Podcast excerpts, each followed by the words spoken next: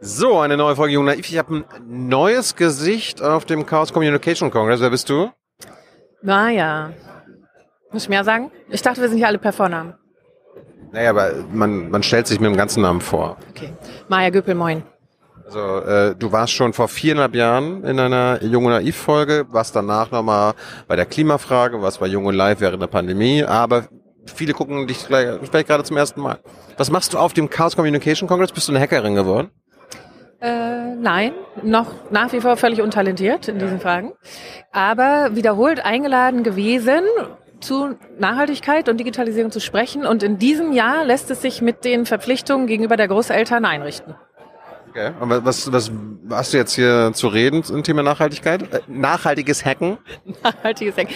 Zu reden habe ich äh, heute Abend die Zusammenschau von Digitalisierung und wie das A natürlich viele Potenziale hätte Nachhaltigkeitstransformation voranzubringen. Also Thema zum Beispiel erneuerbare Energiensysteme funktionieren gar nicht ohne Smart Grids und digitale Abstimmung zwischen den ganzen Erneuerbaren. Aber umgekehrt haben wir natürlich rasante Trends in die Richtung, wie die Digitalisierung eigentlich zum Brandbeschleuniger von nicht nachhaltigen Trends wird.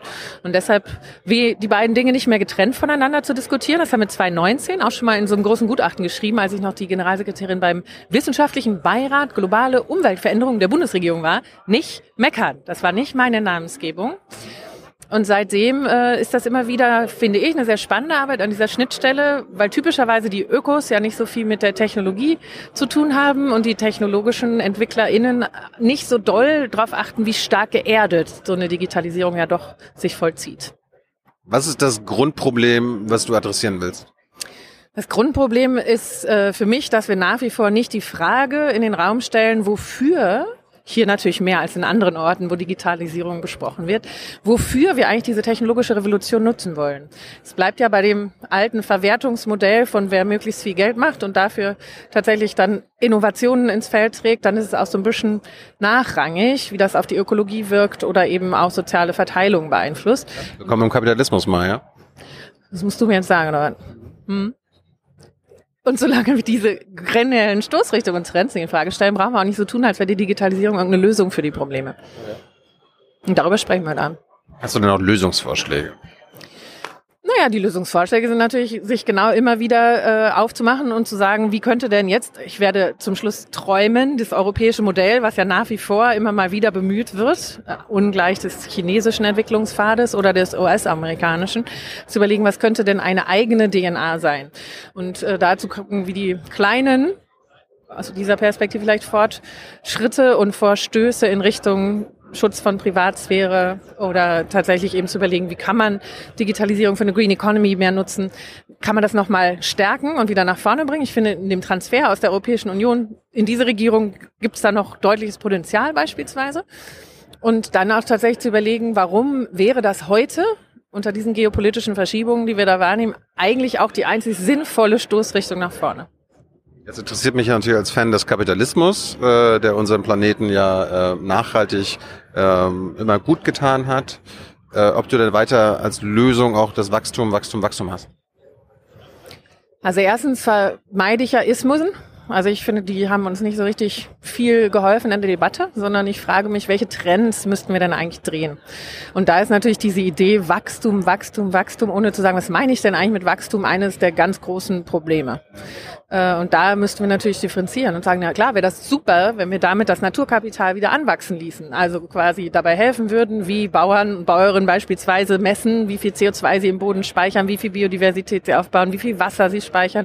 Also all das, was eigentlich Versorgungssicherheit ausmacht im Übermorgen, dann vielleicht auch vergütet bekommen können und wir eine Neuausrichtung der gemeinsamen Agrarsubventionen hinbekämen. Im Moment bin ich da skeptisch, wenn ich mir angucke, was allein schon beim Wegfall der Diesel äh, Subventionen in Deutschland angekündigt wird, aber trotzdem wäre das von der Stoßrichtung natürlich eigentlich total wichtig. Aber dieses ganze Hauptsache aus Geld wird mehr Geld, Wachstumsdefinitionen, die sind natürlich genau das Problem, weshalb wir so viel blind fahren. Ich spreche vom, Akkumula vom Akkumulieren von richtigem Kapital, nicht dem Naturkram. Dass du jetzt richtiges Kapital sagst? Geld. Was ist denn an Geld richtig? Also wer mehr hat, äh, ist halt besser da. Steht halt besser da in der Welt. Ja, das könnten wir ja aber auch ändern. Okay. Wie denn? indem wir zum Beispiel auch soziale Wertschöpfung ganz anders bilanzierten und das einforderten, dass das transparenter wird, besonders bei Geschäftsmodellen.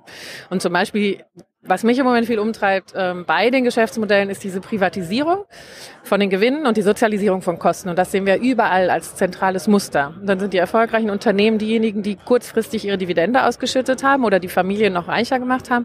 Und wenn es dann darum geht, vielleicht Ladestationen zu bauen oder tatsächlich die E-Mobilitätswende da aufzuholen, weil man sie vorher verpennt hat, dann soll jetzt wieder Staat einspringen und mit Milliarden fördern. Oder Infineon war jetzt das andere Beispiel. Schöne Milliarde hinterher schieben, aber gleichzeitig haben die die höchsten Umsatz- und Profitsprünge, ich glaube, es waren 25 Prozent aus dem Umsatz, das Direktprofit war, hinterhergeschoben. Und das wären ja so wichtig, richtige, also Korrekturen, um mal zu sagen, was ist eigentlich Wertschöpfung, wie wir sie ähm, verstehen möchten und was sind dann auch die wertvollen Unternehmen, die das tatsächlich so hinbekommen, dass sie nicht in dem Moment, wo sie ein bisschen was investieren müssten, schreien, das geht nur, wenn das diese Steuerzahlerinnen machen. In dem Moment, wo es richtig viel zu verteilen gibt an die Shareholder in dem Moment, das auch ganz bereitwillig tun.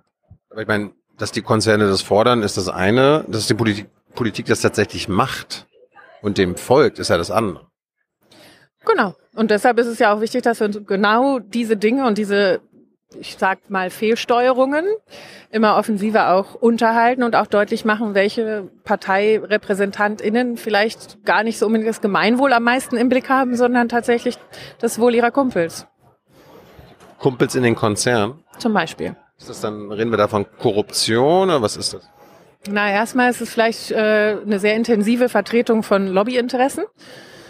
Und korruptiv wird es an einigen Stellen dann ja auch. Da hatten wir ja auch einige Fälle, die wir uns angucken können. Ich persönlich finde es ein bisschen schauer. schade, dass Herr Scheuer jetzt so überhaupt gar nicht, zumindest irgendwie noch mal eine Rechtfertigung muss, äh, was er da denn eigentlich alles gemacht hat. In der LKW-Maut? Beispielsweise, genau. Ich, ich, ich, mir ist gerade in den Sinn gekommen, weil du das mit Infineon angesprochen hast. Äh, das Intel-Werk, das jetzt gebaut werden soll, bekommt eine äh, insgesamt eine Subvention von 10 Milliarden Euro. Dabei ist Intel ja eines der äh, wohlhabendsten und reichsten Unternehmen der Welt. Wie passt das zusammen? Ja, das passt schon da ganz gut mit zusammen, wenn wir uns angucken, was mit der Globalisierung, wie sie gerne genannt wird, passiert ist, ist, dass wir ja ganz wichtige Funktionen einer Marktwirtschaft abgeschafft haben. Also wird ja immer erzählt, wir hätten die Märkte globalisiert, aber eigentlich haben wir ganz wichtige Rahmenbedingungen, damit Märkte funktionieren können, abgeschafft. Und das eine ist, dass du einen transparenten Preisindikator hast. Beispielsweise, wenn du Ressourcen übernutzt, dann müsste es ja teurer werden, aber wir haben das sehr weit ausgehebelt, dass wir einfach auf die Ressourcen anderer Länder zunehmend ja zugreifen konnten oder uns jetzt global nicht auf den CO2-Preis einigen können, dann gibt's halt keinen. Ähm, und die andere Sache ist natürlich, dass du durch die Konzentrationsbewegungen und die Mergers and Acquisitions transnationale Konzerne geschaffen hast, die bis zu 70 Prozent in der Hand von vier, fünf Konzernen von Agrarrohstoffen, von Energie und so weiter kontrollieren. Und das hilft nicht dabei zu sagen, man bleibt sehr innovativ und man ist sehr konsumentinnenorientiert. Und ich glaube, die Debatte über die Produzentinnen getriebene Inflation ist sehr, sehr, sehr wichtig. Da danke ich auch Isabella Weber, dass sie da so standhaft geblieben ist und fand die ganzen Böckler-Studien dazu sehr relevant, zu schauen, in welchen Bereichen sich denn eigentlich die Preismargen mehr äh, erhöht haben, als es notwendig wäre im Vergleich zu dem, was die Rohstoffkosten. Und das sind zufällig all die Dinge von Lebensmitteln über Wohnraum, über Energie, wo diejenigen, die das anbieten, wissen, dass wir das brauchen. Und dann auch wissen, dass die Politik anfangen wird, Subventionen zu verteilen oder eben mehr äh, soziale Umlagen zu bezahlen, damit Menschen sich dann den Zugang dazu leisten können. Wir haben also quasi verbeamtete Geschäftsmodelle, bei den Konzernen, die dann äh, unsere Grundversorgung anbieten. Und das ist natürlich etwas, das ist nicht so richtig marktkonform, sondern das ist sehr stark monopolistisch und im Prinzip sollte diese Frage dann natürlich ins Vordergrund wieder rutschen. Unter welchen Bedingungen bekommen Menschen eine öffentliche Daseinsvorsorge in hoher Qualität? Und das ist im Bereich Gesundheit, Ernährung, Bildung, Behausung, Energie und Wasser ganz zentral zu beantworten und vor allem zu diskutieren. Hey Leute, kurzer Hinweis. Wir stellen ja alles, was wir produzieren, kostenlos ins Netz. Ohne Kommerz. Wir können das nur, weil ihr unsere finanziellen Supporter seid. Das funktioniert seit Jahren und so soll es bleiben. Jeder Euro zählt, per Überweisung oder PayPal. Schaut einfach in die Podcast-Beschreibung und jetzt geht's weiter. Es ist marktkonform, das hatten wir gerade im anderen Interview da, äh, vorher, dass äh, wenn die Politik einen Atomkraftausstieg beschließt, einen Kohleausstieg, dass die Konzerne, die diese ähm, schädliche Energie produzieren und noch entschädigt werden? Du meinst beim Ausstieg? Ja, da ist ja total interessant, ähm, wo wir die Baseline ziehen.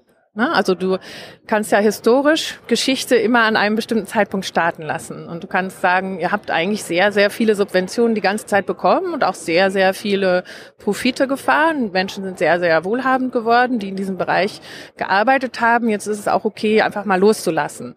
Äh, loslassen ist aber etwas, was nicht so leicht fällt. Und gerade in Deutschland, als wir noch ganz viel Geld immer hatten, jetzt wird spannend, dass wir anfangen müssen, tatsächlich in diese Verteilungsfragen tiefer einzusteigen, hatte immer so, also im internationalen Raum wurde das immer ein bisschen belächelt und gesagt, das ist keine Just Transition Strategie für andere Länder, weil andere Länder nicht so viel Geld haben, dass sie einfach auf jedes Problem was draufwerfen können. Und das Wichtige ist ja jetzt zu überlegen, wie kriegen wir das tatsächlich A so hin, dass es nicht mit immer mehr Gelddruck und immer mehr Kompensieren für diejenigen, die eigentlich schon gut situiert waren, einhergehen muss, sondern eine Einladung besteht, was kann ich denn eigentlich als nächstes machen und warum ist Loslassen, also Exnovation, gibt es ja unterschiedliche Begriffe dafür, Teil von Innovation, weil dann sehr viel schneller was Neues in den Markt kommen kann. Und da sind sicherlich die Gewerkschaften genauso gefragt, aber natürlich auch die Frage, wie viel muss ich tatsächlich noch staatlich dafür bezahlen, dass der Markt eigentlich ja nur etwas bereinigen würde wenn man die Marktpreise spielen lassen würde, wären ja auch die Erneuerbaren inzwischen tatsächlich günstiger pro Kilowattstunde. Die Konzerne sagen ja, äh, ihr sollt uns entschädigen, weil es geht um äh, entgangene zukünftige Profite, die sie schon eingeplant hatten. Ja, da hatten wir auch diese Vattenfall-Geschichte, ne, wo Deutschland vom internationalen äh, Schiedsgerichts Nee, Hof bei, bei einem Schiedsgericht. Auf jeden Bei einem Schiedsgericht, ich glaube in Washington war. Als es darum ging zu sagen, diese äh, Kohlekraftwerkausbauten, die da in Hamburger Umland geplant waren, sind vielleicht im Angesicht der neuen Erkenntnisse des neuen IPCC nicht mehr unbedingt verträglich mit dem, was Klimaschutzziele mit sich bringen würden.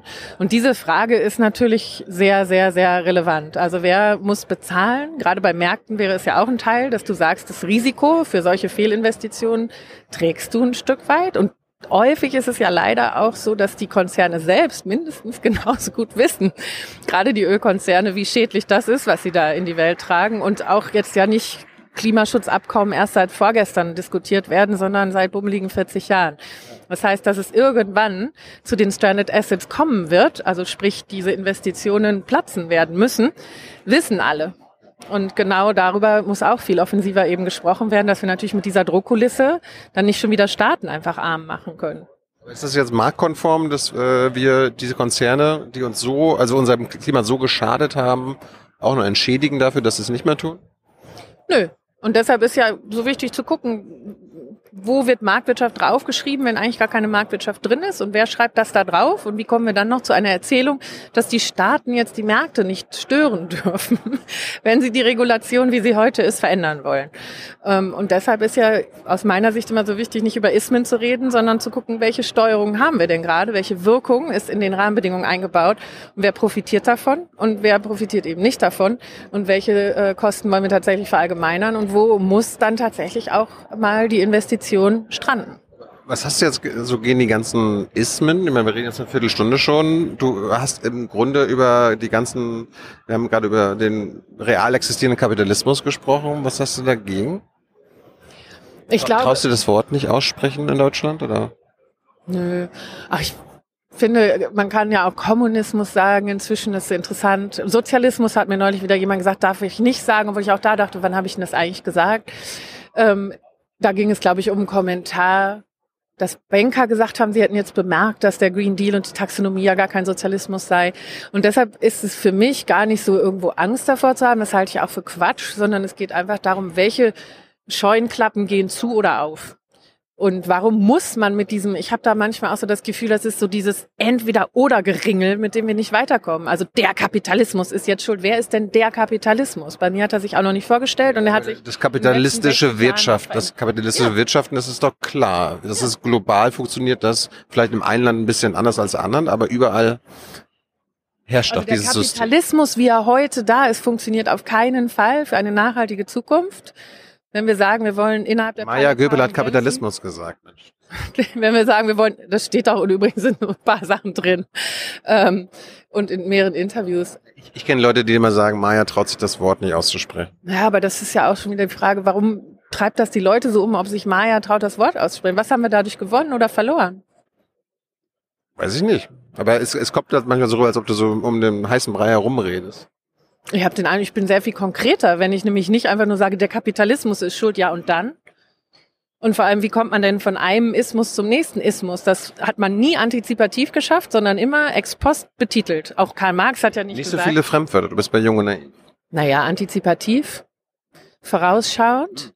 Also klar brauchst du eine Idee, wo du hin willst, aber auch Marx hat ja nicht den Kapitalismus als etwas Zukünftiges beschrieben, sondern als etwas, was er beobachtet.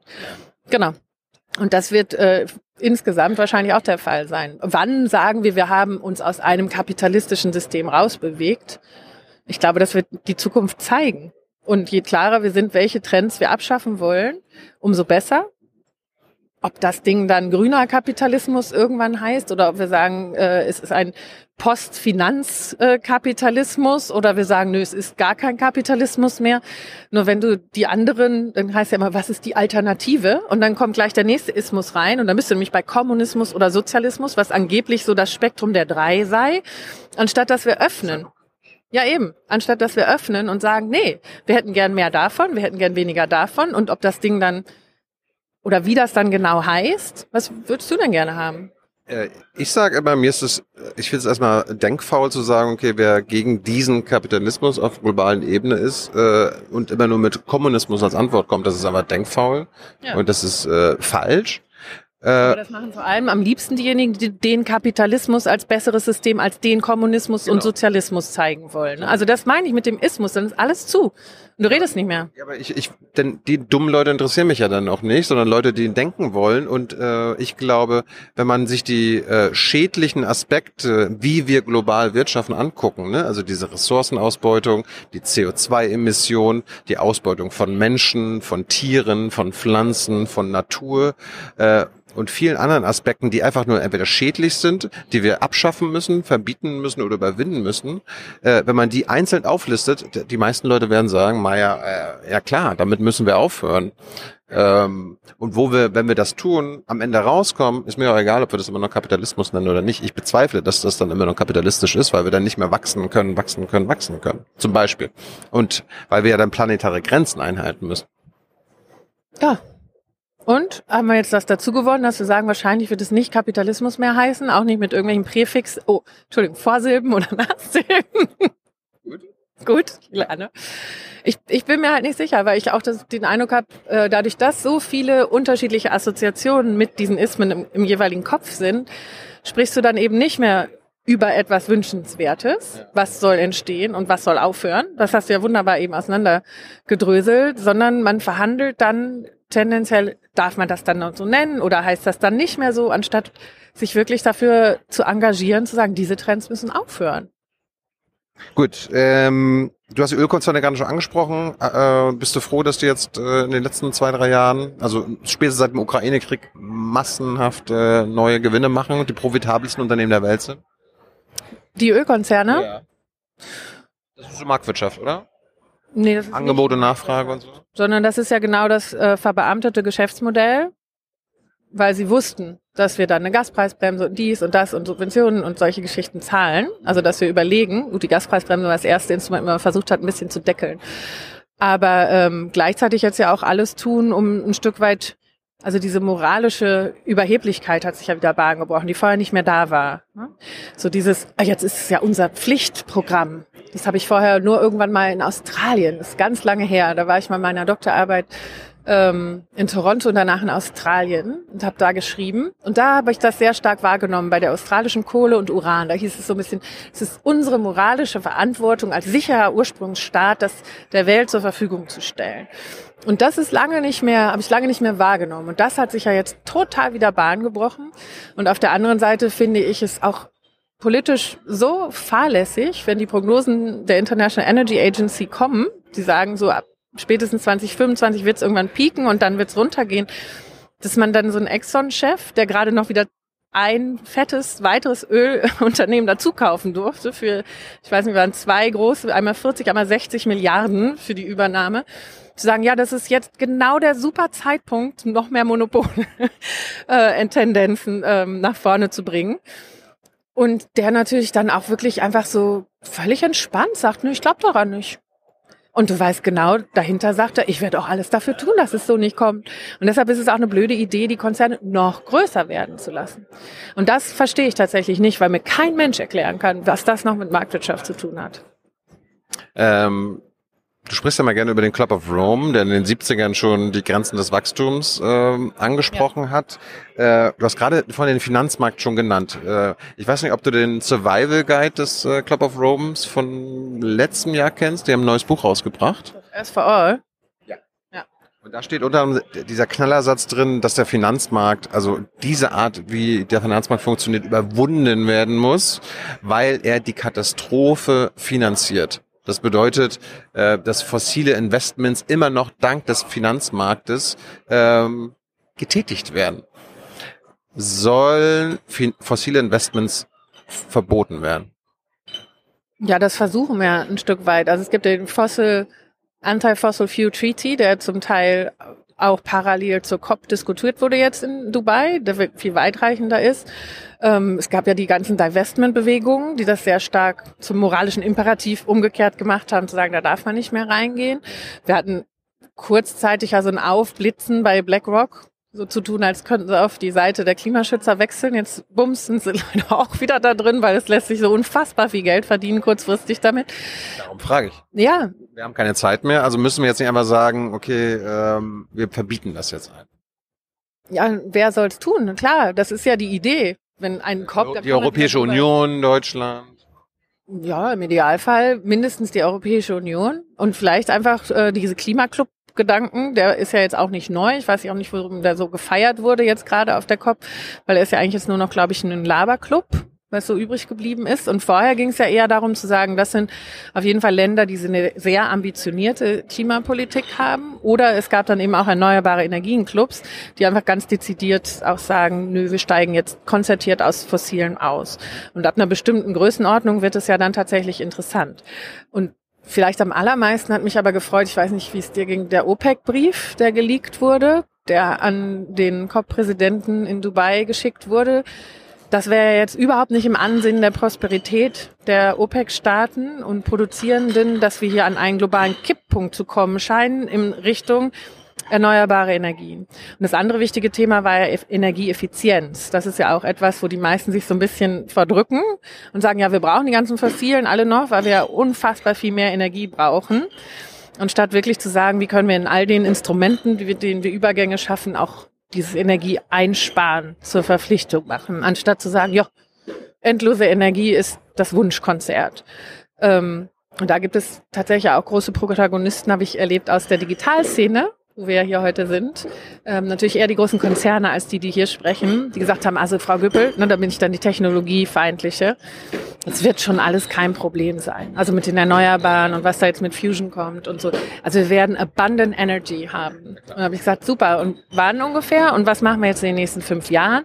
Oh, I don't really have an answer to that. Und das war ziemlich ganz weit oben im Google Camp. Das war schon interessant, wie dann dieses I don't have an answer für den Übergangsprozess so völlig lapidar dahergesagt wird, weil man ja das Zukunftsversprechen ganz doll glaubt und deshalb auch da das eigene Geschäftsmodell eben nicht zu stark in Frage stellen muss.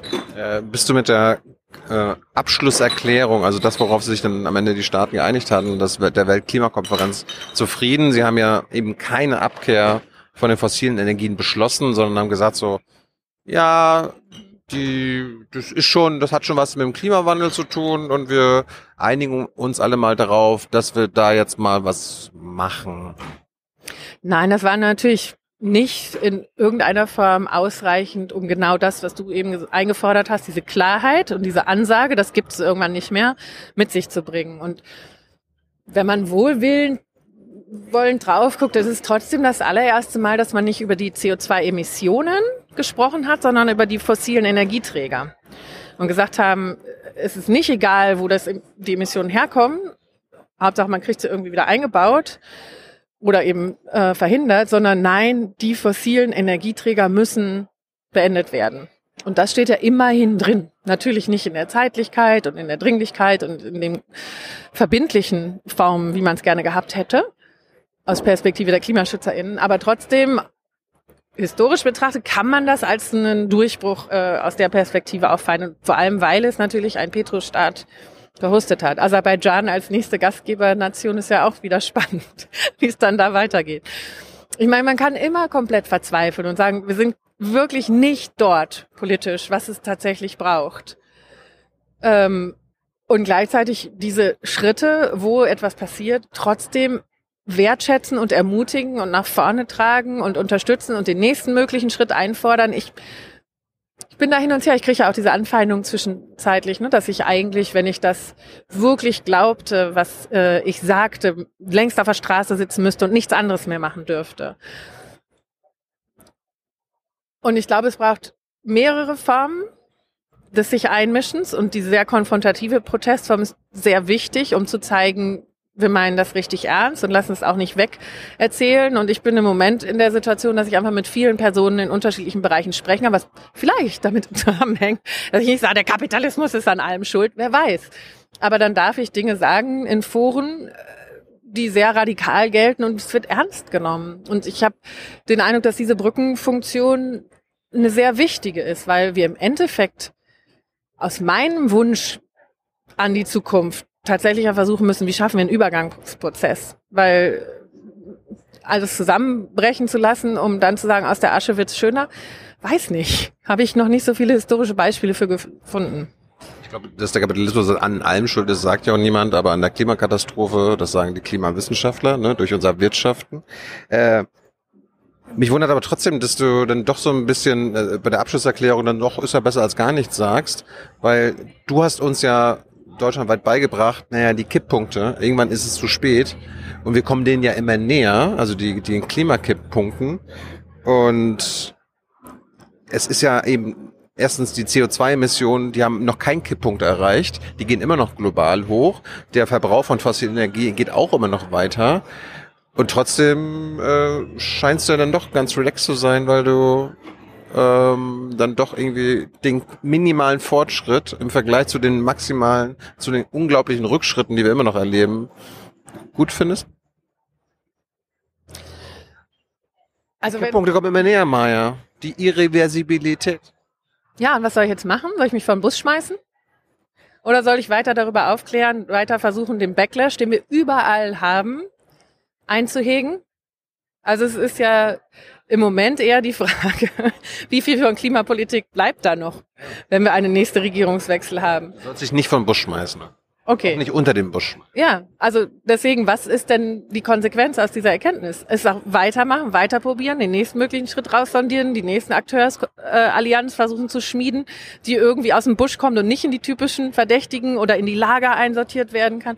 Und all das machen wir die ganze Zeit. Wir haben jetzt sehr viel mit Film und Fernsehen und einigen Popstars auch gearbeitet, ganz zentral unter dem Thema wirre Allianzen.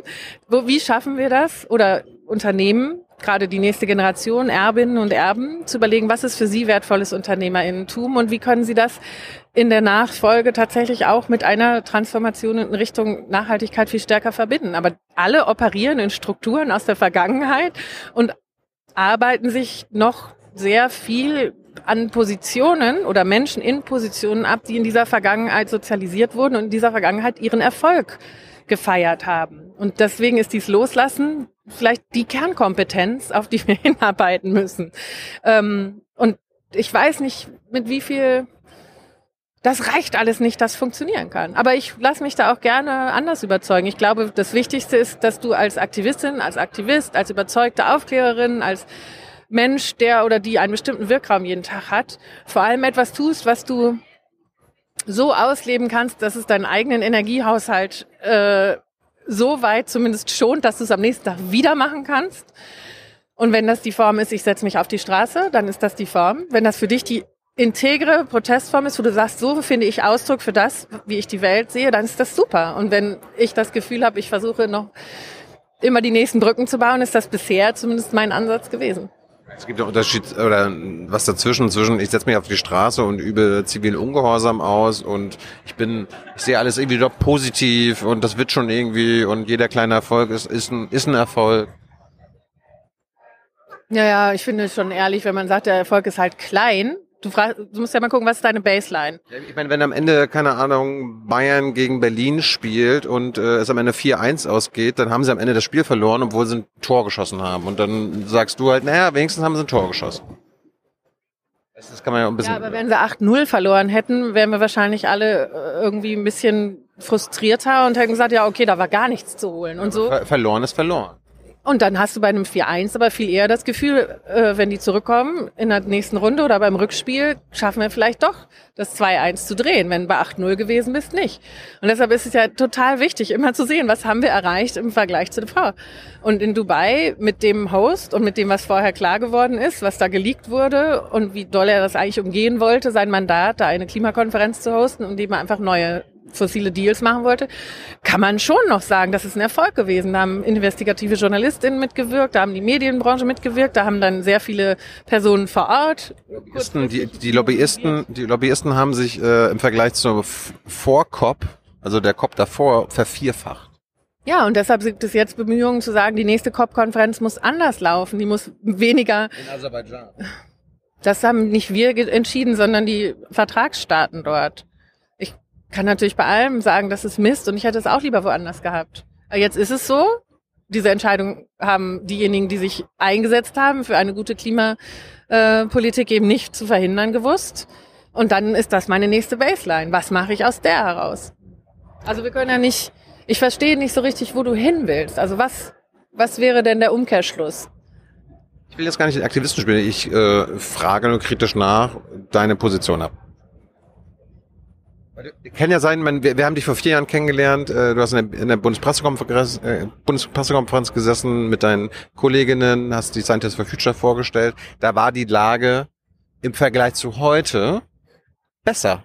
Ja. Und trotzdem äh, trittst halt immer noch so positiv auf und das schaffen wir. Du könnt, man könnte ja sagen, nee, Ma Maya rumpf, äh, rümpft die Haare und schreit irgendwann, irgendwann äh, irgendwo rum und äh, agiert halt anders und äh, macht einen Strategiewechsel.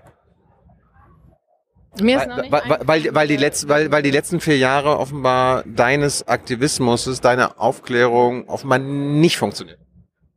Ich weiß nicht. Also im Vergleich zu dem, ähm, was ich in meinem E-Mail-Postfach bekomme, wie doll sich so ein Buch verkauft, das können Menschen, die das schon lange sich damit beschäftigen, oft nicht verstehen wie konnten das nicht mehr bekannt sein? Aber da ist schon eine ganze Menge passiert. Die Frage ist immer wieder, was gehe ich davon aus, wo sind wir gestartet und welche Chancen für welche Veränderungen lagen auf dem Tisch?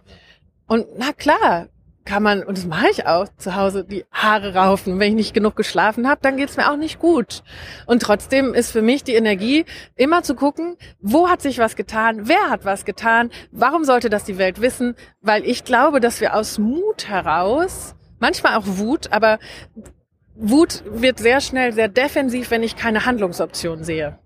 Und deshalb ist die Handlungsoption so wichtig. Und dann kann ich auch aus einem gesunden Wut heraus mit sehr viel Mut mich für eine Sache einsetzen. Aber ich brauche diesen Handlungsraum. Sonst wird es sehr schnell sehr schwer erträglich. Ich wollte, ich wollte quasi nur verstehen, woher immer noch deine positive Energie kommt, weil es gibt halt viele, auch junge Leute, die immer mehr die, also die das nicht nachvollziehen können, weil die, die verzweifeln. Die sind immer bei der letzten Generation dabei. Die kleben sich auf die Straße, die äh, attackieren irgendwie mit Farbe das Brandenburger Tor. Also äh, da sind manchmal auch dumme Aktionen dabei, wo ich mir mal sage, angesichts der Katastrophe, die jetzt schon da ist und die immer noch größer wird, ich kann diese Verzweiflung nachvollziehen, weil die Politik, die da versprochen hat, da was zu machen, eben nicht das macht und sie am Ende ja auch nur das einfordern, was du einforderst, nämlich äh, äh, löst eure Versprechen ein.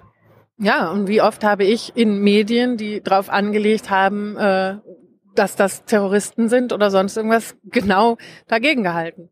Und das konnte ich aus einer Position einer Person, die nicht selber da sitzt, natürlich in einer anderen Form. Und deshalb finde ich es auch wichtig, Team zu überlegen und zu sagen, ähm, wer kann wann, wo, wen bewegen und wie kriegen wir in der Summe dadurch mehr Bewegung rein. Und es ging ja dann irgendwann sehr einfach zu sagen, das ist illegitim, das ist ja auch von der Springerpresse sehr dezidiert und von einer bayerischen Regierung vielleicht noch mehr dann in eine bestimmte Rahmung gesetzt worden und so weiter. Und die, anderen, die anderen Parteien sagen jetzt nicht Terroristen, aber auch selbst die SPD, die Grünen äh, und so weiter, die unterstützen die ja nicht. Nein, auch in der Bevölkerung kann man sagen, ist die Konsequenz der Kampagne. Aber wenn man sich die Mollen Common Studien und so weiter anschaut, dann ist es ja ein unfassbarer Verfall der Unterstützung für die Klimabewegung in Anführungsstrichen. Und dann laufe ich halt immer durch die Gegend und sage, was ist für euch die Klimabewegung? Wollt ihr jetzt all denen, die sich durch neue Investitionen, durch Deep Tech Erfindungen, durch ein Einbringen äh, für politische Veränderungen in anderen Formen. Ist das jetzt alles eins oder wollt ihr einfach mal anerkennen, dass wir gerade in Deutschland ja eine For Future Bewegung auch einfach hatten, die sehr, sehr, sehr, sehr breit in allen unterschiedlichen Sektoren jeweils geguckt hat, wo kann ich etwas in meinem Wirkraum und in meinem Sektor oder in meinem Job verändern, um tatsächlich ähm, dieser Krise etwas entgegenzubringen. Und deshalb ist, also ich glaube, mein ganzer Ansatz, das vielleicht liegt es an dem systemischen Denken, ist immer dieses sowohl als auch. Und zu gucken, was ist jetzt passiert, was wäre der nächste mögliche Schritt, wen brauchst du dafür?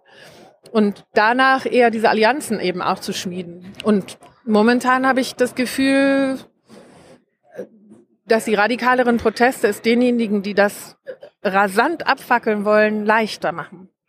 Und deshalb suche ich persönlich jetzt gerade nach einer Möglichkeit, wie wir durch Unternehmerinnen und Unternehmer wirklich schaffen, die Stimme der Wirtschaft so weit zu stärken, dass sie sagen, Entschuldigung, aber diese komische Politik von wir wollen gar nichts verändern äh, und das wird schon alles wieder gut und das Wohlstandsmodell kommt dann von alleine zurück, das funktioniert halt wirklich gar nicht. Weil das ist das Einzige, was wir in den letzten Monaten gesehen haben, was in der Presse und der Politik einen Rückhalt gefunden hat. Wenn irgendwelche BDI-Chefs oder dies oder das jetzt einzelne äh, Unternehmenslenker in sich eingemischt haben. Klar kann man wieder sagen, ja, weil sie die Subventionen wollten, aber immerhin sind, sie, sind wir damit überhaupt in die Bewegung gekommen.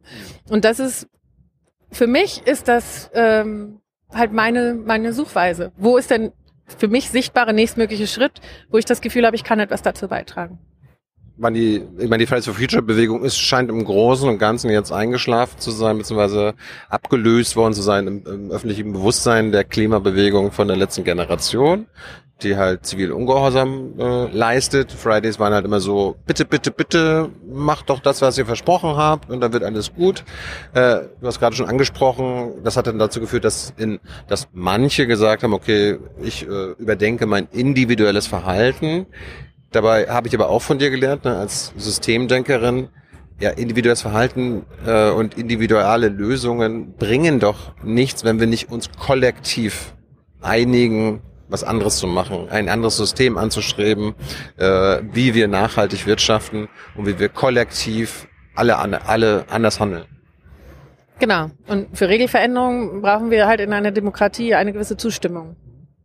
Und deshalb geht es ja viel darum, das ist so ein bisschen ja die traurige Beobachtung, dass Wissenschaft immer mehr Watchdog machen muss, um wirklich sehr steile Thesen oder komplette Evidenzbefreiung auch ein Stück weit einzuhegen oder abzuräumen.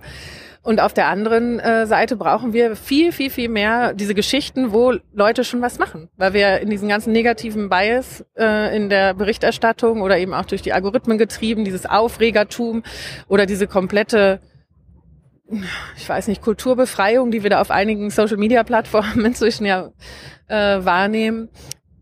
Dieses Gefühl von, wir sind in einer Gesellschaft, die nur noch schrecklich ist, die sich abschafft, die, wo nichts mehr geht, das hilft gar nicht ähm, sondern ich möchte ja an etwas mitwirken, ähm, wo ich das Gefühl habe, da ist eine gewisse Perspektive. Also zumindest die meisten möchten das. Und deshalb finde ich das so relevant, immer wieder zu zeigen, wer ist trotzdem unterwegs, wer traut sich trotzdem, wer geht ins Risiko, wer hat Haltung, wer spricht fürs Gemeinwohl und traut sich da Prinzipienreiterin zu sein. ähm, und damit eben natürlich auch anderen eine Sicherheit zu geben, dass es das noch gibt und dass ich das auch tun kann, ohne dass ich dann maximal durch die Medien gezerrt und äh, gezogen werde und den persönlichen Shitstorm bekomme. Das hat ja auch durchaus zugenommen. Und es ist nicht schön. Das kann ich auch aus eigener Erfahrung inzwischen ja bestätigen. Und deshalb ist diese Frage, wer steht mit mir, wenn ich mich traue zu stehen, total relevant. Und da möchte ich im Moment eben mit denjenigen äh, zusammenarbeiten, die auch eine gewisse sozioökonomische Verantwortung aus meiner Perspektive haben. Ich habe keine Lust, dass wir weiter Führungspersönlichkeiten haben, von denen man das Gefühl hat, eigentlich denken die nur an sich. Weil die können das besser und die sollten das besser können. Also aus der Historie von gelungenen Transformationen brauchte es eine gewisse ähm, Deprivilegierung derjenigen, die sonst eben zu stark an sich selber denken und damit den Unmut in der Gesellschaft auf dann den Punkt hintreiben, dass nichts mehr geht. Vielleicht kommen wir dahin, I don't know. Aber ich möchte so weit, da, vielleicht liegt es auch daran, dass ich selber noch Kinder habe, die äh, uns nachkommen. Ich möchte weiter, dass wir diesen Übergangsprozess einigermaßen friedlich hinbekommen. Ich auch. Aber hältst du es nicht auch mittlerweile für realistischer, Stand jetzt, dass wir in die Katastrophe rauschen, also in die Klimakatastrophe, äh, verbunden dann mit einer wirtschaftlichen Katastrophe weltweit und dann durch das Chaos, was dadurch unweigerlich entsteht, wir auch ähm, vielleicht auch andere politische Prozesse hier haben werden und dann vielleicht eine Revolution hier erleben, die dann wenig mit Demokratie noch zu tun hat und wir in ganz anderen Umständen enden werden. Das Szenario liegt deutlich auf dem Tisch. Ist das mittlerweile wahrscheinlicher als der Weg, den du dir wünschst? Hm, ich finde Prognosen schwierig. Ähm ich will nur wissen, was aktuell wahrscheinlicher ist, dass wir die Kurve noch bekommen. Angesichts der letzten vier, fünf Jahre, über die wir geredet haben, scheint es ja nicht so zu sein. Wir schlittern immer mehr in die Katastrophe und äh, mit den absehbaren Folgen. Ja, also Overshoot äh, wird inzwischen, glaube ich, in allen politischen Verantwortungsräumen berechnet und davon ausgegangen. Overshoot? Overshoot bedeutet, dass wir eben das nicht schaffen, auf äh, der CO2-Emissionshöhe zu landen und umzudrehen, die die Szenarien vorausgesagt haben. Und ähm, dann eben zu überlegen, was, was sind Adaptionsprozesse an einen nicht mehr aufzuhaltenden Klimawandel, indem man nicht einfach sagt, wir verstecken die Gemälde in den Dolomiten oder sowas, sondern äh, in denen es wirklich darum geht, was sind die kritischen Infrastrukturen, wie können wir die schützen und vor allem, wie können wir alle Menschen schützen. Und das ist, glaube ich, die, also es stehen eigentlich drei Fragen im Zentrum. Und dass die nicht ehrlich und offen von Führungspersönlichkeiten thematisiert werden, ist, glaube ich, für mich ähm, genau der Grund, warum dieser Vertrauensverlust stattfindet. Das eine ist, werden wir genug haben? Ja, weil in dem Moment, wo sich sehr viel verändert, verändern sich natürlich auch die Versorgungssicherheit. Je mehr Dürren und Stürme etc., umso weniger Getreide im Boden, umso weniger äh, Häuser und Dächer über dem Kopf und so weiter. Das nächste ist, äh, werden wir genug teilen? Und deshalb finde ich es so wichtig, dass diejenigen, die sehr viel Einfluss und sehr viel Wohlstand haben in unseren Gesellschaften, wirklich anfangen, darüber nachzudenken, ähm, welche Rolle sie gespielt haben wollen und ob es nicht irgendwie ein bisschen langweilig ist, wenn alle dann in Italien in der Toskana sitzen oder in der Schweiz und in Österreich sind, glaube ich, im Moment so die Lieblingsländer, wohin ausgewandert werden soll, wenn es nicht gleich Kanada oder Neuseeland ist. Ob das wirklich ein realistisches Szenario ist, dass es da gut wird. Denn der dritte Punkt ist ja die Frage, wer ist eigentlich wir? Und ich habe das Gefühl, also ich wünsche mir das eigentlich so vom Bundespräsidenten. Ich habe gedacht, dieses Amt ist ja so der Grüßonkel, sagt man ja manchmal ein bisschen despektierlich. Märchenonkel. Ja, aber eigentlich wäre das ja im Grunde etwas, wo ich nicht mal politische Entscheidungen zu vertreten habe, dass ich diese Form von Debatte in einer Offenheit führen kann und kuratieren kann und auch wirklich Verantwortungsübernahme einfordern kann. Das verstehe ich zum Beispiel nicht. Ich habe noch nie gedacht, dass ich das Amt des Bundespräsidenten, der Bundespräsidentin irgendwann mal relevant fände und habe den Eindruck, wenn es irgendwas gäbe, was diese Zentrifugalkräfte in unserem Land gerade mal auch so systematisch, zumindest aus der politischen Seite, ein bisschen einigen könnte, dann wäre das das. Das Schloss aufmachen und wirklich sagen, so, wir reden jetzt mal hier. Und zwar ganz ehrlich. Aber ähm, ja, im Moment wird dieses werden wir genug haben wieder zunehmend weggedrückt von denjenigen, die nicht mehr teilen wollen. Und die Frage, wer ist eigentlich wir, beantworten wir ja zunehmend restriktiv. Und deshalb äh, geht die Migrationsfrage gerade so durch die Decke. Habe ich dir richtig verstanden, dass du hoffst, dass die mächtigsten und reichsten freiwillig ihre Macht und ihren Reichtum abgeben? War das historisch? Gab's da, gibt's da irgendwelche Beispiele? Ich glaube, der König von Bhutan ist der einzige, der mir einfällt, der ja sein Land in eine Demokratie überführt hat. Warum soll es denn anders sein? Ich finde, ich möchte nicht aufgeben. Ich mache ja auch sowas wie eine Utopiekonferenz. Ich möchte ja nicht aufgeben, Pfade zu beschreiben, die gerade in Angesicht dessen, was in der Vergangenheit stattgefunden hat, wünschenswert sein können. Ja, aber wäre die, die äh, richtige Antwort nicht demokratisch zu sagen, wir nehmen den Mächtigsten und Reichsten ihre Macht und ihren Reichtum weg, damit sie nicht mehr mächtiger und reicher sind als andere. Theoretisch kannst du auch einfach sagen, damit eine Demokratie funktionieren kann, braucht es so etwas wie nicht nur alle äh, Menschen haben ein gleiches Stimmrecht, sondern alle haben ähnliche ökonomische Fähigkeiten, weil wir da inzwischen auch bücherweise dazu ja haben, dass du vor dem Recht auch nicht gleich bist, sondern wenn du dir eine Armada von Anwälten äh, leisten kannst, sieht das halt anders aus, als wenn du das nicht tust. Und deshalb ist ja diese Idee, was ist, was alles macht eigentlich ein demokratisches System aus? Viele Anbieter, viele Nachfrager, die sich dann so schön balancieren können. Das ist ja ein bisschen ähnlich fast wie so ein Markt, wenn er funktionieren soll. Ne? Nur, dass es eben noch eine rechtsstaatliche Grundlage gibt. Und davon sind wir einfach sehr, sehr, sehr, sehr weit entfernt. Und wenn wir Feudalismus haben oder Plutokratie, dann sollten wir auch nicht mehr Marktwirtschaft oder Demokratie sagen. Aber deine Hoffnung ist, dass die Mächtigsten und Reichsten selber ihre Macht abgeben. Wir könnten die ja einfach demokratisch abschöpfen. Wie schaffst du das denn im Moment demokratisch? Also in unserem Grundgesetz sind ja Enteignungen und äh, Eigentum verpflichtet und so weiter. Das ist ja alles enthalten. Also diese Möglichkeiten sind ja da, sie werden nur nicht angewendet. Genau, und warum nicht? Ja, aufgrund der politischen äh, Machtlage. Da hast du die Katze im Schwanz, ne? Ja, aber das könnte ja angewendet werden, statt zu sagen, äh, hoffen wir mal, dass die Mächtigsten und Reichen dass da selber drauf kommen. Das ist doch historisch nie, nie so gewesen, außer im Bhutan. Naja, du, du hast ja auch gerade gesagt, es wird nicht angewendet, weil die Mächtigsten und Reichen da nicht so Lust drauf haben. Weil sie an, weil sie die politischen Kräfte unter den Fittichen haben. Ja, und deshalb geht es ja darum zu gucken, wen von diesen sehr einflussreichen Personen kannst du noch erreichen, dass sie sagen, ich finde Demokratie echt auch gut und ich sehe ein, dass da bestimmte Rahmenbedingungen für gegeben sein müssen. Und natürlich heißt das nicht, dass man nicht die ganze Zeit darüber aufklärt, dass man dagegen arbeitet, dass man aufklärt und nochmal zeigt, warum das so nicht zusammengeht. Ich glaube, auch da ist es nicht ein Entweder-Oder. Aber ich ich fände es schön, wenn es diesmal mal anders ausgehen würde. Ich auch. Äh, du hast gerade die CO2-Emissionen äh, angesprochen, darum ging es ja auch primär in Sachen fossile Energie bei der äh, Weltklimakonferenz.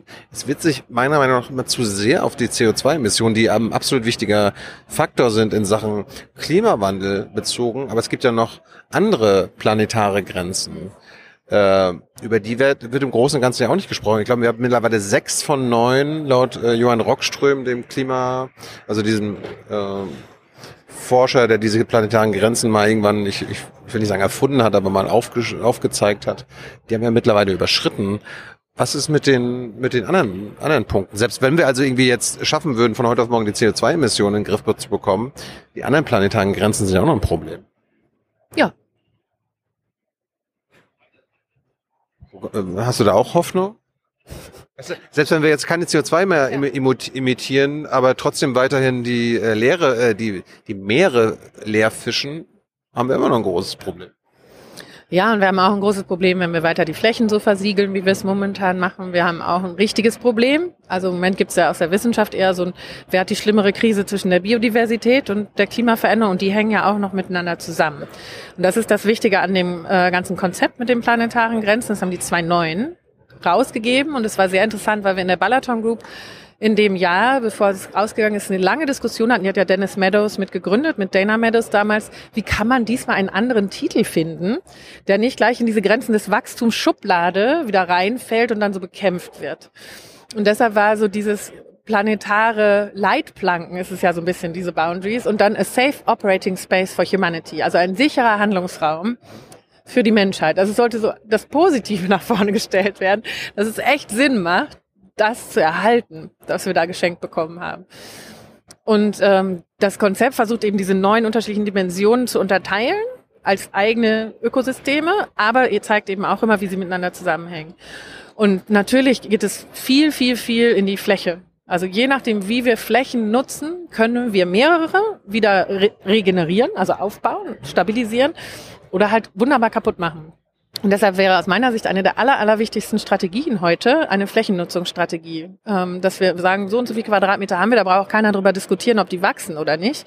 Und welche Bedürfnisansprüche gibt's da drauf? Wohnraum, Biodiversität, Wasserspeicher, Nahrungsmittelproduktion, Energie. Und welches Design lässt uns denn eigentlich bestmöglich mehrere dieser Bedürfnisse auf dem gleichen Quadratmeter hinbekommen? Gehört dazu, dass man sich ehrlich macht äh, und dann eben so eine Einfamilienhaus-Thematik auch mal aufbringt. Und bisher sind es ja immer nur die Grünen, die überhaupt in diese Richtung gehen. Ne? Mit diesem mal so ein Veggie-Day oder mal fragen, ob nicht für andere Formen von Nachverdichtung oder in die Höhe bauen oder Nutzungsänderung wichtiger wäre, als allen noch weiter die Einfamilienhäuser Häuser zu versprechen. Und es wird immer und immer und immer wieder unter den drei Vs, Verbot, Verli äh, Verzicht, Verlust, dann sofort deklassiert. Ne? Und deshalb äh, finde ich das weiterhin so total interessant, mit den Ingenieurinnen und Ingenieuren zu sprechen, Architektinnen und Architekten und Designer, die genau mit dieser anderen Challenge dann ja auch ganz andere Produkte und ganz andere Lösungen in die Welt bringen und da eigentlich auch eine ganz andere Inspiration nochmal verspüren als den, ja, ich weiß nicht, 23. Gummi, Auto, Reifen, die 724. Zahnbürste mit einer Borste, die nach quer zieht und dritt nach hinten oben. So, da gibt's ja richtig nochmal was zu erfinden. Ähm, du hast letztens im Tagesanzeiger äh, ein Interview gegeben, da wurdest du zumindest in meiner Bubble sehr kritisiert, dass du gesagt hast, wir bräuchten alle mal eine Pause, einen kurzen Moment zum Durchschnaufen. Und da habe ich so in meiner Bubble gehört, ey Maja, wir haben die letzten 50 Jahre eine Pause gemacht in Sachen ähm, Klimaschutz und alles Mögliche und den Planeten retten. Was willst du jetzt noch machen? ja, ich finde. Wie lange willst du noch schnarchen? Ja, naja. Ich meine, haben sie dich falsch verstanden? Die Sache ist ja, diagnostizierst du das, was gerade eine Empfindung ist? Oder sprichst du das aus, was wissenschaftlich notwendig wäre? Und dieser Kommentar bezog sich ja auch als Antwort auf die Frage, äh, auf den ersten Teil. Und dieses, oh, wie viel soll sich noch auf einmal verändern und nichts ist mehr so, wie es vorher war. Ja, so sind viele Menschen halt. So. Und je gewohnter du und privilegierter und wie es funktionierter hat, umso mehr sind die Irritationen dessen, woran du gewohnt warst, natürlich auch wirklich stressig. Und deshalb finde ich es schon ehrlich zu sagen, der Befund wäre so. Und wir haben vorher ja auch bei allen Transformationsstudien eher sowas wie zehn Jahreszeiträume, wo du einen Sektor umbaust mit einer gewissen Verlässlichkeit, wo so ein CO2-Preis eine bestimmte Steigerungsrate hat, man bestimmte Investitionen, Trainings und sowas machen kann. Also die ganze Transformationspolitik hatte ja eher sowas wie Korridore und eine gewisse Erwartbarkeit. Und dieses zack, zack, zack, auf einmal Kriege nebenan und Inflation, wie wir es nicht mehr kannten und Energie, hu, haben wir überhaupt noch genug oder wird's ganz kalt? Das ist natürlich gerade für so eine Wohlstandsgesellschaft totales Durchschütteln. Die Corona-Pandemie äh, haben wir da schon fast wieder vergessen. Und von daher finde ich das äh, auch tatsächlich, gerade wenn ich mir überlege, wie schwer es für einige ist, auch unter den inflationären Veränderungen jetzt gerade klarzukommen. Manchmal äh, vielleicht auch ein bisschen rücksichtslos in unserer Bubble. Zu sagen, ihr müsstet, das stimmt, wissenschaftlich betrachtet müssten wir ganz viel anderes, aber das heißt ja nicht, dass nicht trotzdem der Stress gerade fulminant riesig ist. Und die Frage ist dann, wer wäre jetzt eigentlich, und das wäre die Politik, in der Situation zu sagen, okay, we've got this. Also wir verstehen, dass das hier gerade eine Zumutung ist, aber wir zeigen euch trotzdem, ähm, was wir versuchen zu erreichen, wie das aussieht, was auch zuzugewinnen ist und vor allem mit einer Verlässlichkeit. Und deshalb ist ja da, da die absolute Katastrophe gerade wirklich diese Parteipolitik-Paralyse, die wir in Deutschland haben. Ähm, ja, und deshalb rede ich schon vom Bundespräsidenten, dass der irgendwas machen muss. Hey Leute, diese Folge wird diesmal präsentiert von unserem Partner, äh, äh, Partnern, der Junge Naiv Crowd. Tausende Menschen, die uns jeden Monat mit Geldgeschenken beglücken. Danke dafür und jetzt geht's weiter. Der kann aber nichts machen, der kann nur gute Reden halten. Aber wenn du sagst, wir bräuchten alle mal eine Pause, macht die Politik und macht die Wirtschaft nicht genau das, weil du hast später im Interview noch gesagt, in der Krise haben wir sehr viele Systeme, die wir eigentlich transformieren wollen, erstmal wieder stabilisiert. Das ist doch eine Pause in der Transformation. Ja, das ist interessant. Ich weiß gar nicht, ob das nicht eine Pause dein, ist. Dein Wunsch ist da eingetreten. Nee, und da glaube ich, deshalb bin ich auch manchmal so unsicher, ob wir wirklich am Point of No Return sind, weil die Menschen, die meisten wissen es inzwischen. Und es geht ja äh, in diverseste Verdrängungsschleifen langsam rein. Und ich fand das hochinteressant. In, äh, Im wissenschaftlichen Beirat haben wir das mal auch mit der Psychologin diskutiert im Kontext von diesen Just Transition Geschichten, dass klare Ansagen eigentlich viel wichtiger sind, weil du dann Coping-Strategien machen kannst. Ne? Also dann schwupp gehen die Investments rüber, das sagen die Unternehmen ja auch und Investoren. Aber auch wenn mir klar ist, dieser Arbeitsplatz wird nicht mehr da sein, dann gucke ich mich frühzeitiger um. Und wenn das eine Verbindlichkeit hat, die alle trifft, anstatt so das eine nach dem anderen rausbröckeln, ist es auch nicht mehr so ein individualisiertes Schicksal, sondern ist es halt einfach ein bestimmter Job, war eine Zeit lang wichtig und ist jetzt in der Zukunft aber nicht mehr so relevant. Das meinte ich vorhin mit kollektiven Lösungen, anstatt immer so jedem das individuell über, äh, zu überlassen. Genau. Und deshalb ist so dieses müde machen durch das Restabilisieren des Alten ein Teil. Weil dieses Versprechen, dass es so bleiben wird, glaube ich, die allerwenigsten wirklich noch kaufen.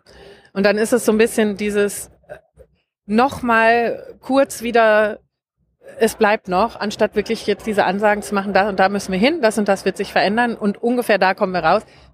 Trotzdem weißt du nicht, was als nächster Schock von außen, völlig ungeplant von dem, was wir in Deutschland der EU machen, äh, sich bahnbrechen wird.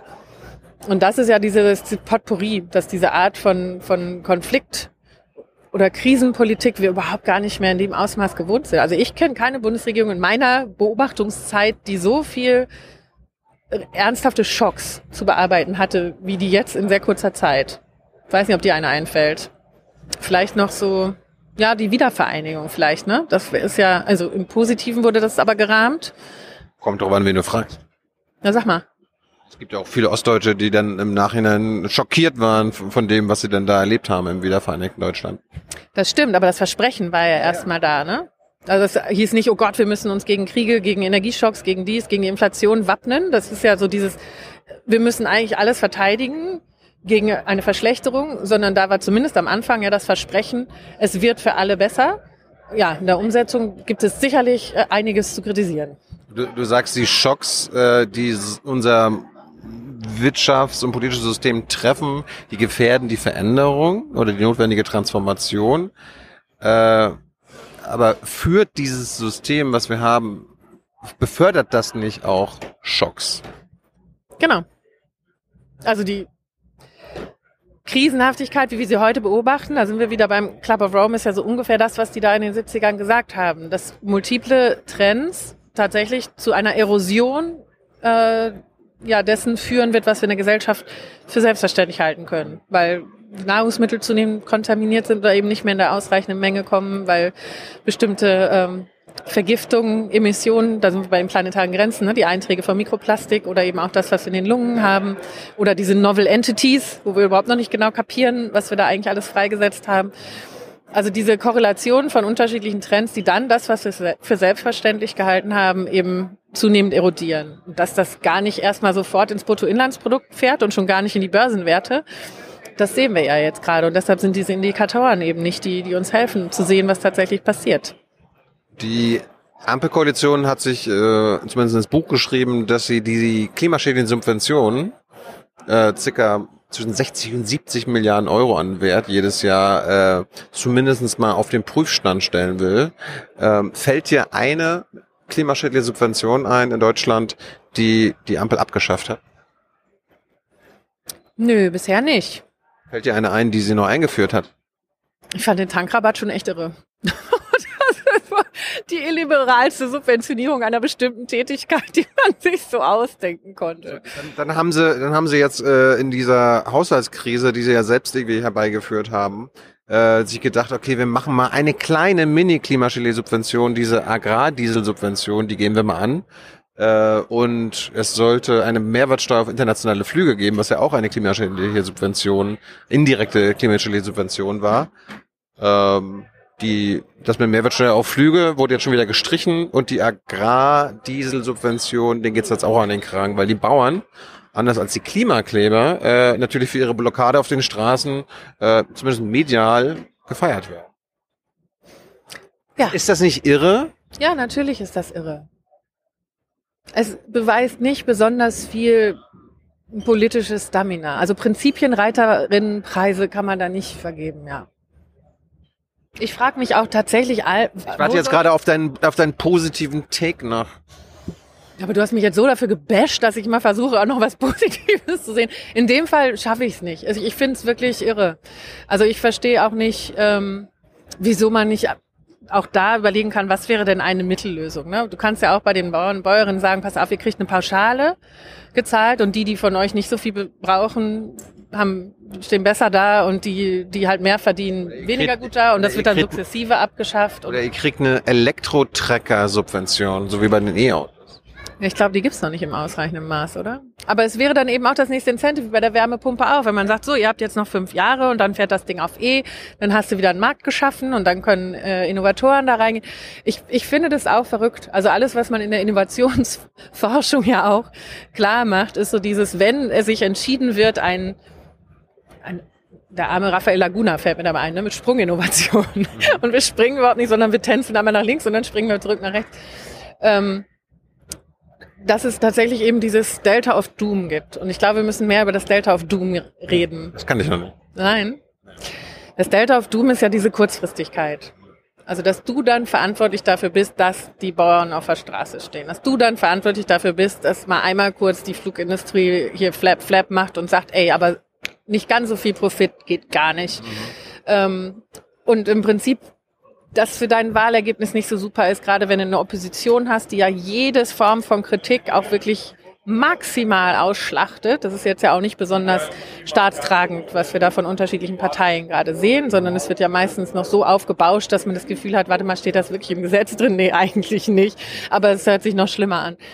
Und deswegen, ähm, also wo, wo kommt diese Verbindlichkeit wieder her, dass wir A, klar haben, eine Demokratie ist nicht nur, was gerade alle sich ausdenken, durch äh, Medien dann eben angetrieben, sondern Demokratie hat tatsächlich auch sowas wie eine liberale Werteordnung darunter, die sich da auch Verfassung nennt oder eben sowas wie Nachhaltigkeitsziele. Und daraufhin sollte sich eine Politik in der Erreichung ja auch orientieren und sagen, so, als die Haushaltsvergabe orientiert sich mal in die Richtung, schaffen wir das eigentlich, diese Trends zu drehen oder zu erreichen.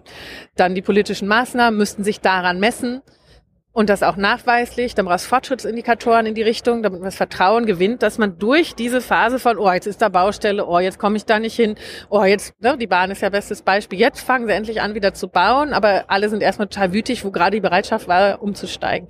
Das heißt, dieses kurzfristige Restrukturieren, das ist ja das, was den Pain ausmacht und die Unangenehmlichkeit ausmacht und weshalb diese ganz kurzfristigen Systeme, sei es die politischen, die auf Wiederwahl getrimmt sind oder sei es halt diese Finanzkapitalismus, wenn wir nochmal getriebenen äh, Geschäftsmodelle, die mit ihren Quartalsberichten und so weiter, das ist für die fast nicht möglich, diese transformativen Prozesse zu halten. Und deshalb ist ja die Frage, wie können wir das balancieren? Aus den Medien, aus der Wissenschaft, brauchst neue Gremien, wie sie ja auch immer wieder vorgeschlagen werden aus der Wissenschaft. Ne? Entweder Ombudspersonen für zukünftige Generationen sind jetzt gerade wieder für die EU vorgeschlagen worden, habe ich 2012 eine Kampagne zu gemacht. Also man kann Ideen auch wieder aufleben lassen oder sich fragen, warum die nicht damals schon für gut beheißen wurden. Kann man die diese Langfristigkeit zu der Verantwortung ziehen?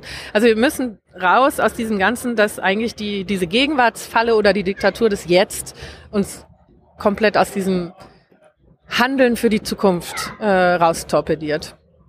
Zum Schluss zurück zu deinem Thema, warum du hier bist, äh, die Digitalisierung und äh, ja, die Gefahr, dass jetzt noch mehr Energie verbraucht wird, ne, ob es jetzt erneuerbare oder fossile Energie ist, aber äh, die ganze KI, die ganzen Server und so weiter, die müssen ja mit irgendeiner, äh, die müssen ja betrieben werden.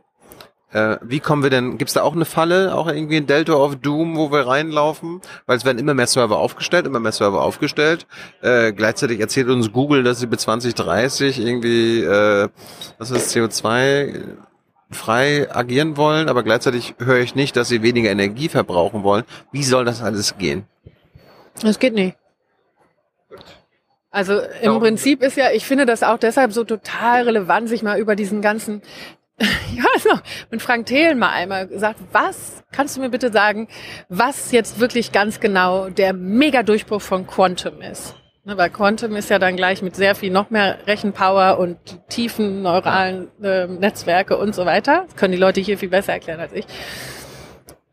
Und dann war seine Antwort damals, und wahrscheinlich gibt es andere Bereiche, die mich noch nicht erreicht haben und ganz viel überzeugender sind, aber sein Ding war, dann kann man die Logistik noch viel taktgenauer planen. Und da habe ich gesagt, ja, aber die Logistik noch viel taktgenauer planen in der Frequenz und Intensität ist doch sowieso überhaupt gar nicht wünschenswert. Also was ist dann der Beitrag und warum kann man das nicht mit einer Shallow AI, also mit einer ganz wenig datenintensiven und damit energiesparsamen künstlichen Intelligenz. Also wo ist wo ist der Quantum Leap? Und da muss ich immer so ein bisschen an die Physiker denken, wir sagen, ja, Quantum ist ja sowieso eine total lustige Messart, weil das ja gar nicht der Quantensprung ist, mit dem wir dann so einen Riesensprung assoziieren, sondern so eine Mini- Maßeinheit. Und ich wünsche mir da einfach so viel mehr Mut dagegen zu halten. Also auch bei diesem Generative AI und was das alles ersetzt. Und alle, die jetzt nicht sofort das alles einbauen in ihre Geschäftsmodelle und dies und das, werden hinten runterfallen. Ja, das sind die self-fulfilling processes. Und wer erzählt uns das? Die Leute, die darin sehr viel Geld verdienen wollen. Und was machen wir dann? Dann bauen wir überall diese automatisierten Systeme in unsere Infrastrukturen ein, in die Art und Weise, wie kommunizieren ein. Und dann sind sie da. Dann kriegen wir sie auch schlecht wieder raus. Aber wir sollten doch erstmal fragen, warum? Was ist wirklich der nächste Added Value? Und steht der im Verhältnis zu den Ressourcen und zu dem Energiefußabdruck? Wasser kommt ja jetzt dazu bin gerade überrascht, dass du versuchst, das mit Frank Thelen eine ernsthafte Diskussion zu führen. Ich war bei Markus Lanz mit ihm eingeladen. So, mein Beileid. Man, man isst danach noch was, wenn man möchte, und isst Schnittchen so und trinkt was. Mhm. Und ich bin ja genuin einfach unfassbar interessiert an dem, was Leute über die Welt denken. Also das ist tatsächlich eine Neugier von mir. Ich war auch neugierig auf ihn. Er war auch schon mal jung in der Elf. Ja. Nach dir. Ja, ein sehenswertes Gespräch. Du meinst, ich sollte da nochmal reingucken? Nein. Nein, aber es ist ja wirklich so. Also ja, aber du sagst ja gerade, ja. das geht nicht. Diese Energiehunger ja. durch mehr Server und mehr KI und mehr Digitalisierung und so weiter. Äh, haben wir denn eine Antwort darauf, dass es irgendwie mit weniger Energie und trotzdem mehr digitalen Sachen, weil das ist ja, das ist ja alles schön, das will ich ja auch haben, das soll, soll die ganze Menschheit davon profitieren. Aber am besten natürlich mit weniger Energieverbrauch, damit wir nicht äh, zu viel unserer neuen Windräder und erneuerbaren Energien dafür draufgehen lassen müssen. Hast du darauf eine Antwort? Nee, dafür bin ich ja nicht techy genug. Da bin ich ja jetzt hier, um ein bisschen reinzuhören. Also es gibt ja tatsächlich immer wieder dann auch die äh, Sprünge, das hatten wir bei den Erneuerbaren ja auch. Ja. So, jetzt ist es die effizientere Variante. Das kann mit weniger Energy Return on Invest. Ist so ein so ein Indikator, der kommt auch aus dem Club of Rome, tut mir leid. Gut. Aber das sind so die, die. Ich liebe den Club of Rome. Okay, okay. Das sind so die physikalischen Größen. Ne? Wenn man sagt, hier diese ganzen Geldwerte, die passen nicht so richtig, weil wir haben sie ja komplett von den Realwerten entkoppelt, dann sind das so physikalische und, äh, Werte. Und das ist dann so, wie viel Energie brauchst du egal in welcher Form, um sie in einem Prozess einzusetzen, um dann eine für uns Menschen nutzbare Form zu entwickeln. Zum Beispiel unser Landwirtschaftssystem heute ist das ineffizienteste ever. Ne? Du pumpst ganz viel Diesel und sowas alles da vorne rein und diese Traktoren und sonst wie und dann gibst du, irgendwann kommen Körner raus, die tust du dann in die Kühe und dann brauchen die noch ganz viel Wasser und das ist ja alles, kannst du alles umrechnen in Energie. Und dann, was für uns wenn wir das am Ende konsumieren, übrig bleibt, ist eine echt doofe Bilanz. So. Und das wäre ja eigentlich die Challenge, zu sagen, wie kriegst du eigentlich den besten Energy Return on Invest, um die Dinge für die Menschen tatsächlich zu bereitzustellen, die sie brauchen. Und das wäre dann eine komplett andere Art, darüber nachzudenken. Was sind dann die Lösungen, die kommen? Und wahrscheinlich wird es dann immer auch systemisch werden und nicht nur einzelne Produkte anschauen.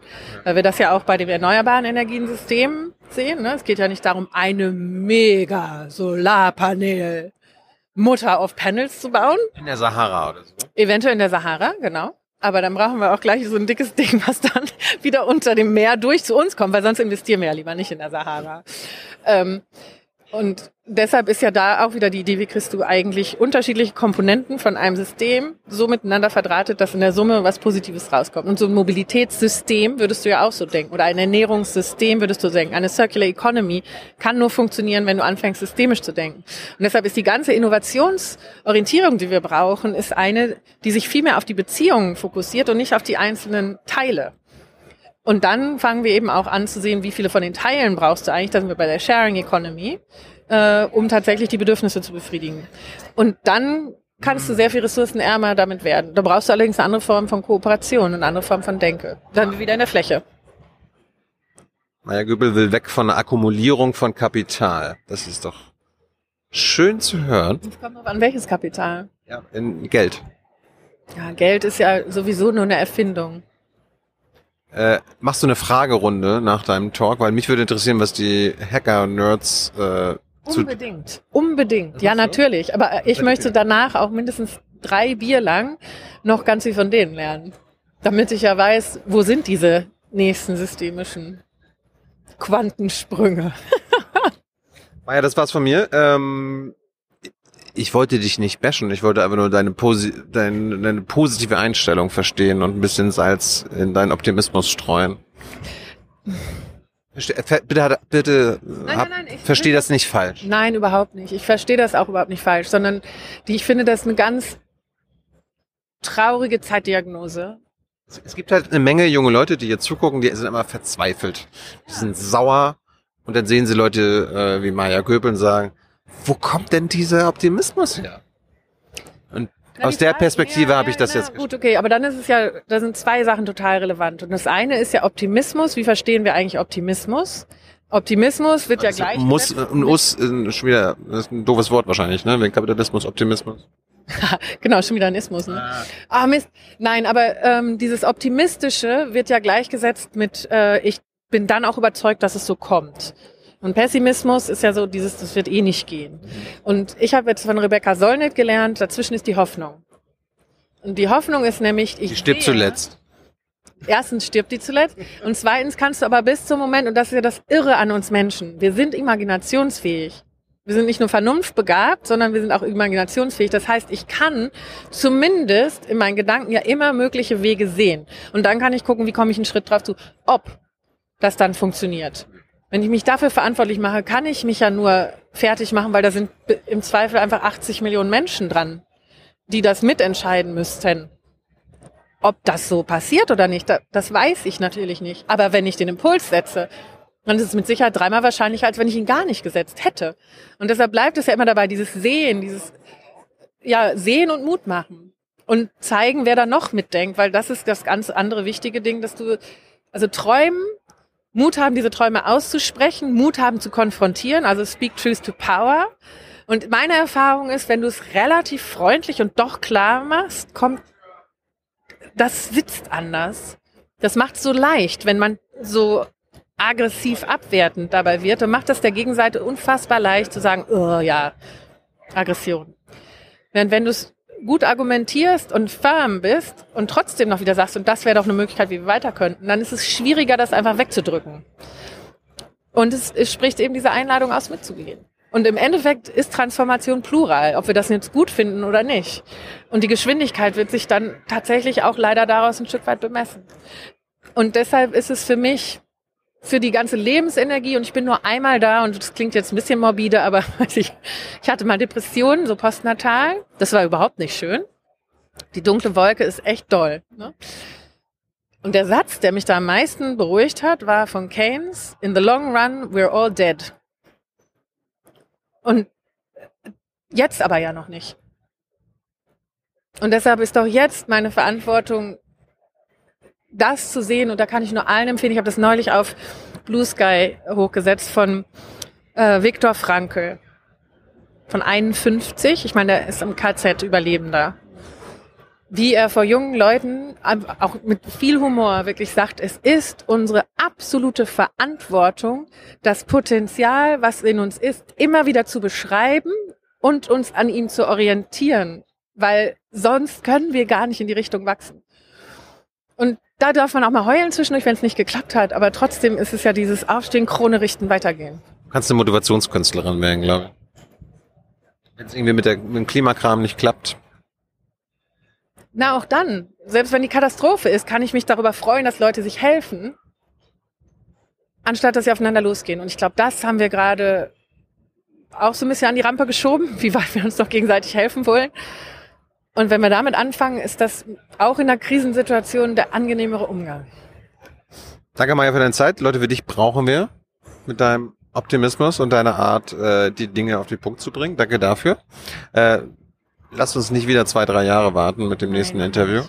Aber auch ich hatte ja Übergangsphasen. So. Hoffentlich keine Kipppunkte. Manchmal war es ein bisschen wackelig, ne? Danke, Maja. Danke äh, an eure Unterstützung. Das war's vom diesjährigen Chaos Communication Congress. Wir sehen uns hoffentlich nächstes Jahr wieder in Hamburg. Bye bye. Bye, Maja. Ciao.